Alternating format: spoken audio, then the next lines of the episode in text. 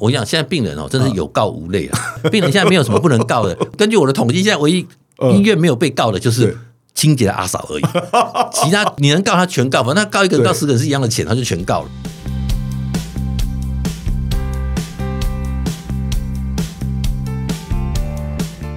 一谈就赢，Do the right thing。大家好，我是 Alex 邓志豪，欢迎收听一谈就赢。我们希望透过 Podcast 频道，让大家对谈判有更多的认识，进而能透过运用谈判解决生活中的大小问题。今天很荣幸哦，我们邀请了邓正雄邓医师，我们都叫他老邓啊。他是国内呢难得的医法双修的一个很厉害的人呐、啊这也是阳性牙医诊所的负责人。还有个叫做“为自己而战”的课程呢，专门为大家来讲医疗纠纷呢该怎么排解。那么我们等一下请他来介绍一下自己哈，来我们来欢迎一下老邓，老邓你好，哎，S，大家好，哎哦，好久不见，真的好久不见。我是想说，你的 podcast 已经这么久，为什么都没有请到 我？我这么闲都轮不到，怎么这样讲我对不才对刚想到这念头，就发现我的 message 跳出来，哎，问我可不可以来？我打算说可以来，绝对没问题，可以来。真的很高兴来到这节目，因为大家都很久不见，而且今天聊的这谈这个题目也是刚好是我自己本身一些专业我想，不管是医生或者是病人，其实没有人想要遇到医疗纠纷。对但是医疗纠纷又是一个你一定要知道该怎么处理的问题。所以今天我们才请说老邓这么专业又有那么多丰富经验的人来帮我们分享，因为老邓同时也是台北市卫生局的调处委员、台北地院民事简易庭的调解委员、台湾高等法院的民事庭调解委员。所以呢，老邓这方面有很丰富的经验对，我们要请老邓来帮我们分享。第一个问题要请教老邓就是哈，你踏入法律这个领域应该也是十几年其实我是四十岁那年去念东吴的， ，OK OK，、哦，那念了三年以后毕业，对然后毕业又想说，诶，那念完要干嘛？要考律师吗？本来想考律师，念了那三年了，已经是快妻离子散了。如果再再去考律师，应该会家破人亡。 我老婆要求我不准再去念那了。时候小孩还小对那时候小孩14岁小，对，对那时候还国小而已啊所以说后来就是对。嗯就好吧，那就只好放弃。那时候想说，都念了三年了，对什么都不做，又觉得很可惜。是那我想，哎、好吧，那我们不能走法律的实务方面，那我们的想法，我们从预防那一块来做。嗯所以我后来就开始在这一块慢慢的琢磨耕耘，然后加上对慢慢有机会去法院担任调解委员，那对累积一些预防医疗纠纷的心得，对才会有日后的课程的开课跟跟大家分享。你刚刚提到一个词，我觉得很重要，预防。对所以我们根本不是等到有医疗纠纷之后再来讨论怎么解决，对而是我们要预防医疗纠纷的产生。对，因为应该这样讲说，预防其实有两个方面，一个是预防医疗纠纷的产生，第二个是预防医疗纠纷的扩大跟变严重。哦，OK，哦，我觉得这两块不一样的方向。你要预防它发生，其实有时候不太容易，因为是很多发生状况不取决于医生，取决在病人。啊真的碰到以后，我怎么把这个事情大事化小，小事化无， ，OK，然后或者让自己自己更省事，可以度过这段过程。我觉嗯得那是我课程的一个目的，所以我课程每次开宗明义，我跟他讲说，对很多人都说医疗纠纷可以找律师，我说对，律师常会告诉你告得成告不成。呃，我说对我来讲，我当然希望医生被告不 成，但是我更希望医生不要被烦得成，哦这才是重要，或者烦得少。我觉得这是医疗纠纷预防的一个本意在这边。没有错，就像你说的，到现在已经是十几年了嘛。所以你觉得，相较于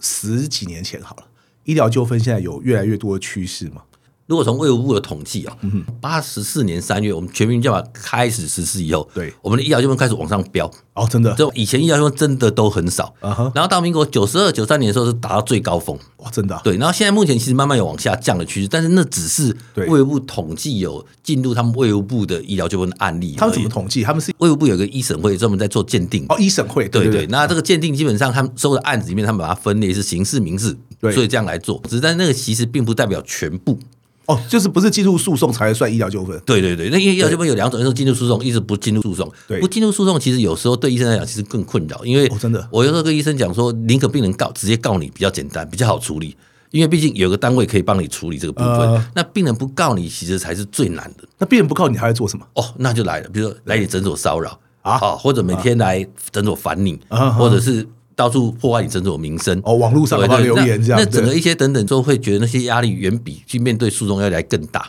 所以医生也会像我们，例如说什么一些餐厅啊，或什么地方，患者有那种一星评价那种哦，东西。现在非常非常多，那个其实 Google 留评价已经是小事情了，对，因为毕竟你只是网络有人看到而已，对嗯可是你来诊所吵闹，那才是一个大事情。诊所看诊的病人就会觉得，我靠，这诊医生是不是不靠谱啊？为什么那么多人来闹你啊？哎对只要不对只要有一个人在对对啊对对对。那我觉得这个就是会医生造成主动的想法是，哎那我怎么样去把赶快把这事情处理掉？对那处理的方式就会影响到后续的结果出现了。所以你刚刚提到说，就一审会来讲，好像看起来这个案件有，但是其实未必下啊。降然后把你刚刚讲的这种人家来骚扰啊，或算进去的话，搞不好层出不穷啊，不见得有下降啊、嗯是没有错，所以为什么明年要开始实施预预法？它本身就是对，不在在进入诉讼之前，医院或是诊所可以做的事情，嗯希望透过这个方式立法来让帮助医医院跟诊所可以减少诉讼的几率。 OK 但是问题事实上还是一样，我觉得回过头还是一样，对医疗纠纷本质是人，而且对病人本人怎么想对，才是个大问题。是啊，那问题是你没有办法任何法令可以改变病人怎么想。对哦，那只好靠我们自己救济，看怎么样可以让病人这样想，效果不好，对。那才会把医疗纠纷很多东西去慢慢去改善，或者是变小掉。我好像听过，就是说有呃医生专门去保一个险，医责险嘛，医责险，啊对对不对？所以医责险就算可以处理，例如说理赔的问题，可是对于要解决你刚刚说有些病人他就是呃 k e y b o a r d 没没有没错送，没有然后错还没有带给错你一些困扰，这这方面其实帮助你的意思是不见得大，是吗？目前并没有那么大，因为医责险对其实它的规定就是你你有过失，法院判决以后你要赔多少钱，医责险会帮你出嘛。嗯，那问题前段呢，对就是还没进入诉讼之啊前前段对对呢对，那病人来吵呢，那谁跟病人去谈判呢？对对其实医对责险目前少了这一块。所以医责险不像汽车保的险，等于说呃交通事故了，那我们今天就是保险公司处理嘛。其实有时候我们根本什么都不知道，对对对他们处理完了，因为对只要没有呃刑事的问题，我们今天光是民事问题，其实保险公司处理完了嘛。可是医责险它不是这样概念他是要等结果出来才会帮你负责，哦，所以等于前面从调解到后面这个诉讼，对这个就你自己要走啊完对。对对，都是靠自己走。那也许他医责险如果真的被告，医责险本身有帮你出医疗诉讼费用的部分，对对对可是问题那个过程你还必须自己承担所啊以。重点不是费用，重点是过程。对，真的是这样。啊我觉得医生比较难适应的就是过程，因为 OK 这种医疗纠纷的东西，就是你碰到第一次哦，嗯，那就会觉得人生全世界是黑暗 的。但是我常鼓励他们啊，很多事情叫一回生二回熟 啦， 不能这样讲啊，对，最好不要有不是啊，是对不要有。但是问题真的碰久，你就嗯觉得习惯，真的这个方式就是模式这样一直在运转，你没办法去自己永远不会有医疗纠纷，你只能说对怎么样让自己医疗纠纷可以变少。 OK，那么有有没有什么统计是哪些科别比较会有医疗纠纷呢？高院廖俊法官做一个统计，大概这一百零五到一百零九年之间。刑事部分其实医美是最多的，还是最嗯医多美啊对对 OK 那我们牙科其实在刑事部分大概第三名。 OK，那民事的部分的话，其实现在最多是骨科啊，很多人都不知道是骨科，因为骨科这几年的对自费项目非常非常多。哦真的啊如果你有机会有家人亲友去对开骨头的手术，你就知道，对现在骨科手术那个自费金额是高的。哦，真的、啊，真的，你随便就是个八九万、十几万起跳了，你会发现，相对自费金额越高的科别，基对本上它的诉讼比例本来就比较高。哦，这样子的，因为民哦众有期待，我花那么多钱，嗯那得不到我要的效果，对那我觉得，哎、是不是医生有问题？对那就开始去走这方面的程序，一直往下跑下去。以往我们都会觉得你一提到自费，就是你刚刚提到医美嘛，或者你的本业牙科嘛，可是原来现在骨科是民事最高、啊，对，骨灰自费项目现在真的非常非常多。哦你如果有机会去问一下亲朋好友，他们开骨科，觉得哦，你会觉得现在真的，我发现你没有钱真的生不了 病，真的生不了病，那真的好可怜以前自费项目没这么多，现在连什么你要用多一点棉花干嘛，其实都嗯啊！必须有对，这些钱。健保因为让很多药也对退出对对对对了，对那么手术的一些医材，我不晓得有没有影响，应该都都有影影响响，很大，非常影响对。对对。所以牙科应该也是吧？牙科其实本来因为从有植牙开始，为什么以前诉讼都很多，就是因为对病人花了几十万甚至上百万做全口一个牙齿在植牙。哇，啊那你花一百万，你一定会很在意结果好不好啊？当然啦当然啦只要跟你想象的不太一样，期待不太一样，嗯，那也许机会发生就很高了。哦，还有矫正，对，另外矫正，对对所对以指甲外矫正也是一个又花钱，坦白说又花时对对间，对因为还蛮痛。你说那不花钱，健保总不花钱嘛？我每个对对月对只缴几百块健保费嘛。嗯可事实上，就像我刚刚讲的，从八四年三月以后有健保开始以后对，我们的医疗诉讼就是往上跑。你说最近有往下降，可是往下降是相对九三年来讲往下降，对对可是，在一百一十年、一百一十年来，它还是慢慢往上升。我觉得那是心态的问题。对当我把钱已经付给国家了，嗯那国家今天我就来看病，本来就不用钱了嘛。对那不用钱的心态就觉得我已经缴过钱了，对那你做不好一定是你有问题。我看了很多很多的那个数据，有没有？而且我不是从医疗角度来看，我说从其他角度来看，这结果发现台湾最好的地方其实医疗。相较于我们付的整体的金额哦，不只是健保，整体的医疗费用金额，以及我们得到医疗品质，是全世界的冠军啊呐、真的对，但是问题那是平常讲，那是压榨所有医疗人员的薪资、跟劳力、跟劳动成本在内，而并不是真的这个体制本身无懈可击。对因为总有一个人要吃亏。现阶段基本上都是医师人员，因为你现在包括欧美国家，包括很多国家，其实坦白说，每一个有健保的国家看起来都不是很好。对，不管是美国或中国大陆都一样，看起来就是国家就是要提供健保。很抱歉，这个健保很多东西都不能看，所以你事实上要找到愿意收他们健保医院还不多。台湾已经算不错了，大概健保可以 cover，起码就医院或科别来讲，应该是全部了。哦，台湾真的是平常讲真的太方便，只要有跟国外朋友一比较，你就知道台湾的健保又便宜又方便又好用，是啊是啊真的，然后效果又好，其实医术也好，我觉得最主要是医术也好，对对，但是你的意思说，但是我们医疗纠纷还多，医疗纠我纷们还并多不是医疗纠纷比较少，医疗纠纷比较多，因为医师人员拿到的投资报酬率，不能说医赚钱很难听，可是问题是你总要有一个固定的成本，然后一个利润在这边嗯是。因为当他把它压低以后得到这个结果，对但是病人并不觉得这一块是他的损失啊，因为对钱又不是他出的哎，他只觉得他已经付钱了，那我的结果不满意，哎，对嗯我钱都已经先付好给你了，那你这次给我的东西不行，那一定是你的问题。那所以第三人付费制度导致。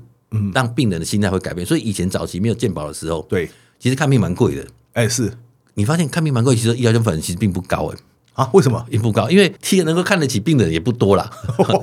第二个就是基本上，对嗯因为大家那时候对医生的期待感觉就是他来帮你，虽然你要付比较多的钱，但是他比较帮你。对可是当健保以后，就发现不是这样子啊，就是我已经付钱了，那就是国家就应该给我这些东西。你认为就民众角度，他的期望值是提升的、啊？对，啊，我觉得健保是影响医疗就一个非常非常大的因素在这边，因为要不然从统计来看，就不可能以前没有健保之前的医疗纠纷都那么少。可是那你完全这个跟我观念完全不一样哎、可能是因为我我跟老邓一样经历过我们都自费医疗，我我们不习是惯不好意思，我对那个所有这个呃辛苦的医护人员的说声抱歉。但是你问我说我的期望值，我说健保基本上就像刚刚提到的，当然我们我的健保费比较贵了，可是。一个月缴缴三四千块之类，但即使如此，跟当年你去随便一个诊所看病，搞不搞不好就要花个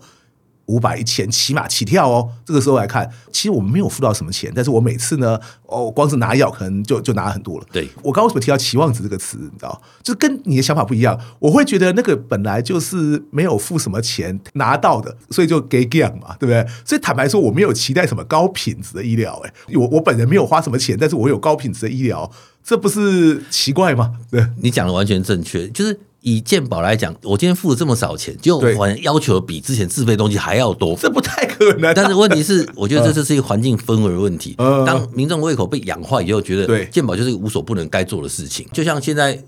把医疗搞得快变服务业一样。哎，是我常听到这个说法，对但我早不知道为什么。对，那早期其实医疗本身，当然第一它费用高，对但是相对病人对医生的尊重度、专业度比较高，对可是当健保普遍以后，嗯对病人来讲，他觉得医生并没有什么太大了不起，因为以前要拜托医生帮你看病，哦，对对对啊，对，现在没有，现在我经济缴钱了，你就得帮我看病，哇你还我觉得不能不帮我看病，不看对病我就告你， 你知道吗？所以我觉得那个心态的改变哈，对会影响到医疗纠纷的出现。是我我是我查了一些资料哈，我不确定这个数字准不准确，但是据说在所有和医疗纠纷相关的诉讼之中哈，患者胜诉的比率只有百分之十一趴哈。我不知道医疗纠纷会不会更久了，但是就一般的民事纠纷，我们都说你搞不好金额稍微大一点就打到三审嘛。你看打到三审可能就起码六年，甚至搞不好有一些拖到十年也有。今天第一个你胜诉的几率不高，第二个对原告也一样啊。诉讼是一件蛮烦人、蛮痛苦，而且老实说一定会很漫长的过程。那为什么会有患者他愿意花那么多的，不要说金钱成本了，花那么多的时间成本，然后来提起这个诉讼？最后他希望什么？他希望做一个手术，例如说赔你个几百万吗？啊这是一个期望值的问题吗？你打赢是有十一趴，你说我今天就算他赔我一百万，你打赢十一趴，实际上你拿到十一万呢、十一万你去请个律师打个到三审，应该是完全不够的啊、你你提到一个非常好的问题对。首先，我先澄清一下，基本上根据高院廖建宇法官的统计，嗯如果以民事诉讼来讲，对，一百零五年到一百零九年之间，对大概民事诉讼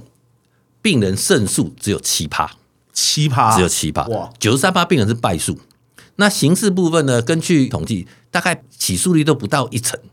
啊，起诉率都不到一成，起诉率不到一不要成讲说胜诉，起诉都还不因为他不起诉就因为就没有啊民事对对对刑事不起诉就没有了。对对对那每次司法院很喜欢用这个来宣传，说你看对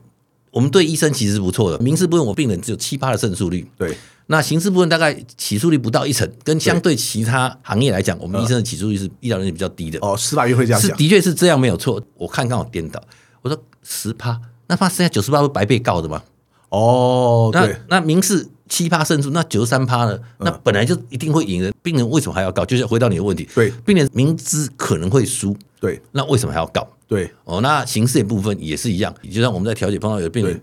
他死都不肯和解，对，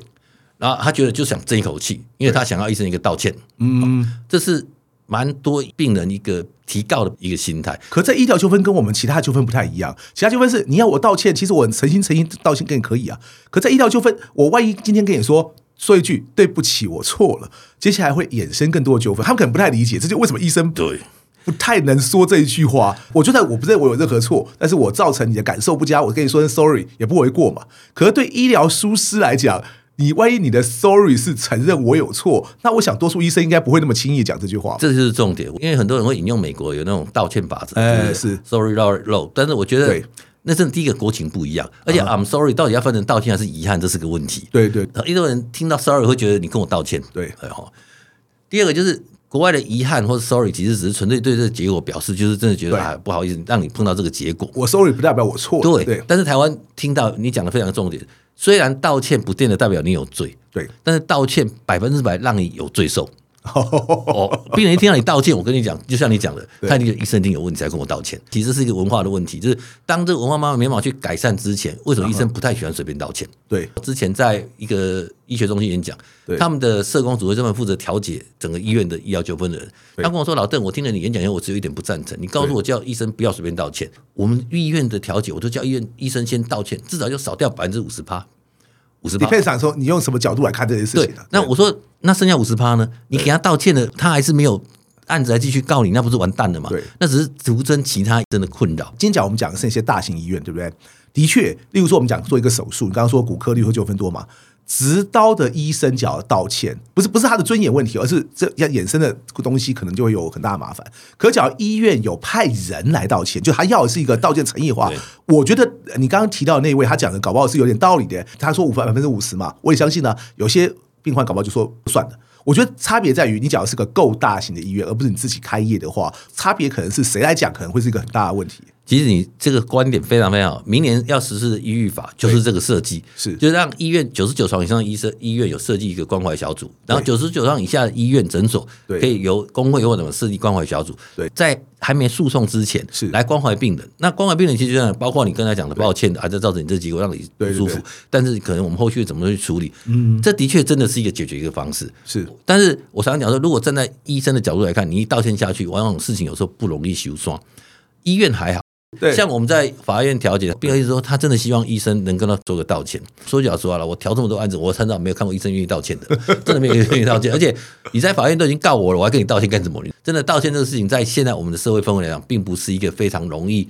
脱口而出的名词。我觉得就医疗行业而言，对，特别是对这样子对，真的是这样。因为对我觉得医生道歉的结果，往往真的找罪受的机会远比哇得到结原谅的结果来的多很多。 OK，所以那个劳登刚刚也提到嘛，你调解过很多 case 嘛，你要不要来帮我们举一个实例来说明医疗纠纷呢对医生来说的影响有多大？那他们又应该怎么处理会比较恰当？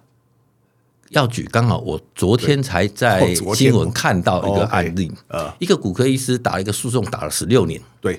他是民事诉讼，嗯一开始一审二审被判要赔三百多万，十六年的民事诉讼十，对，打了十六年哦哇。嗯最高法院发回更审，后来一块钱都不用赔，说医生符合医疗常规。对，对就是我常讲的，第一个医生有几个十六年，对啊，而且当这个医生本身如果他的心脏强度不够强的时候，嗯这十六年搞不好就把他的从医的心智整个磨耗掉了。对哦，然后当然是民事还好一点点哦，对如果是刑事，那那个压力更大，因为刑事假如败诉会会面临到什么结果？这另外要对法院说一声感谢了。法院基本上对医生的判有罪，就是超过六个月以上的比例都不高，啊？OK 因为 OK，我们含六个月可以一颗罚金，是如果超过六个月是没办法一颗罚金的。对啊如果又没有判缓刑，那这医生就要入监服刑了。这种几率应该很少，很少很。少，真的很少，非常非常少，大概这就也就是一两个 case 而已。嗯第一个你不知道法官会判你多久，哎，第二个万一要入监服刑，或者我们直觉觉得我们被判有罪，好吧，三个月，你我们就担心我们会有前科。对对，那会那啊那会我啊，的名声对就会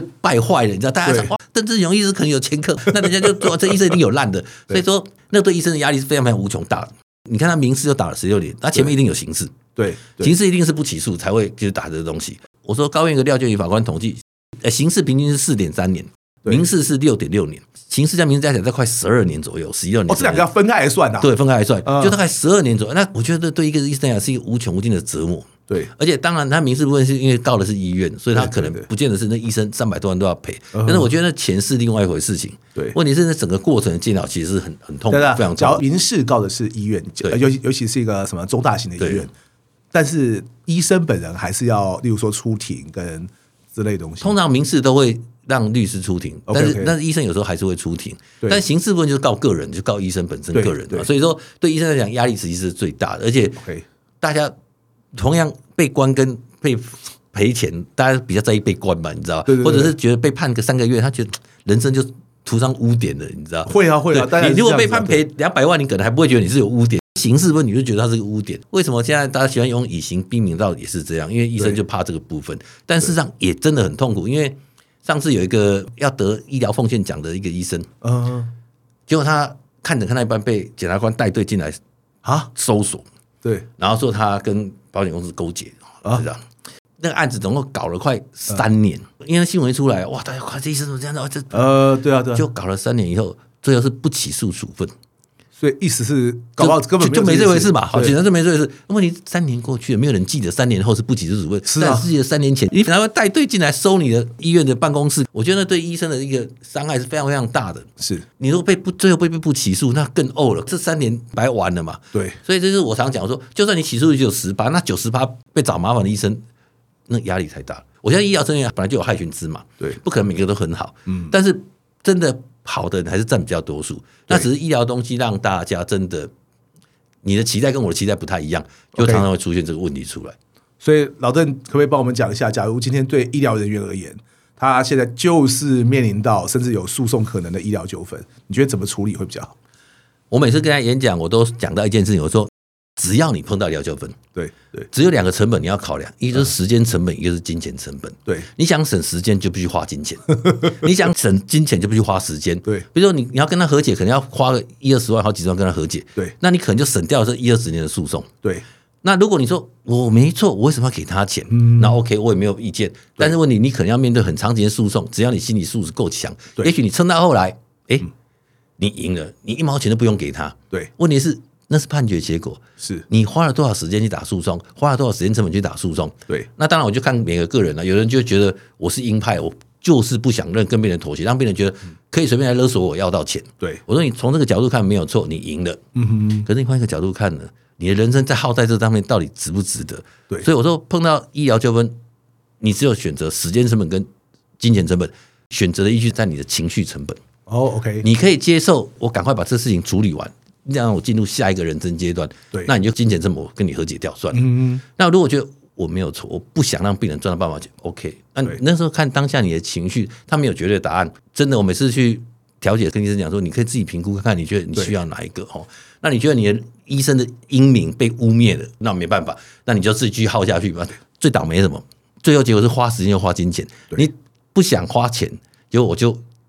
继续跟你打诉讼，打到后来就还被判赔输，那更惨了，你知道吗？对，所有诉讼都是这样啊，你没有必赢的诉讼啊、对不所管以我们刚刚讲说什么比例怎么样，但是没有必赢的是诉讼啊，当时的那人觉得他一定会赢，因为他觉得他没有错啊。对，那我觉得这是忽略法院判决的本质的问题，就是没有人知道结果会怎么样。是你预设错，你就是真的赔了夫人又折兵，就是怎么样。所以我才说，每次碰到医生，我都跟他讲说，我跟你建议这两个字去评估你的当下情绪，你可以接受哪一种成本。其实你不要说我接受了花钱，那我被人家说啊你白痴哦，就花钱花钱对不对？ 啊那你说我就要花时间，最后妈白痴的是你花了这么多时间，结果最后还赔钱。 那我觉得那个东西没有答案，但是就看你个人当下的选择。了解。对我们刚刚都在讲医生嘛，有没有护理师面对到这样的？的哦，有哦，这你讲到这种，因为我最近这几年都嗯跟护理师工会演讲蛮多，特别是高雄县市的护理师工会。对，其实护理师现在真的被面临被告的比例非常非常高，呃，病患他不去告医生，对对他也不去告医院，他还告护理师，对，还有专告护理师一个人，当然也那哇嗯个可能护理师本身自己也有过失的部分出现嗯嗯，但是因为现在护理人员其实是算蛮弱势的，以前早期的医生被告，对现在通常连护理人员，比如像有的被告案子是病人是告了二十二个人啊，医师人员，其中有十九个是护理师，哇，那护理师就很弱势啊，对所以而且护理师现在刑有事还是民事啊？等一下呃民事。 ，OK，那现在还有对护理师还有长照的问题，那所以为什么现在护理师一直流失掉越来越多人？对他们钱少事多，对压力又大，哎，照理教说，对，因为刚刚突然提到长照嘛，对，减轻护理师的负担，所以有些会请一些长照人员嘛，嗯所以连那个他们都可以告啊。我跟你讲，现在病人哦，真的是有告无类啊。病人现在没有什么不能告 的。根据我的统计，现在唯一嗯医院没有被告的就是对清洁的阿 嫂而已，